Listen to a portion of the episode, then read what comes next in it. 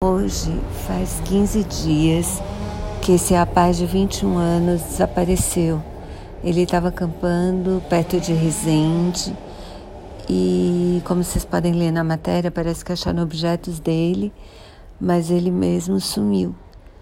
Então, se vocês puderem compartilhar, eu super agradeço. Eu sei que a matéria é do dia 28 de dezembro, mas eu falei com uma pessoa que conhece a família dele ontem e ele ainda está desaparecido. Super agradeço, viu?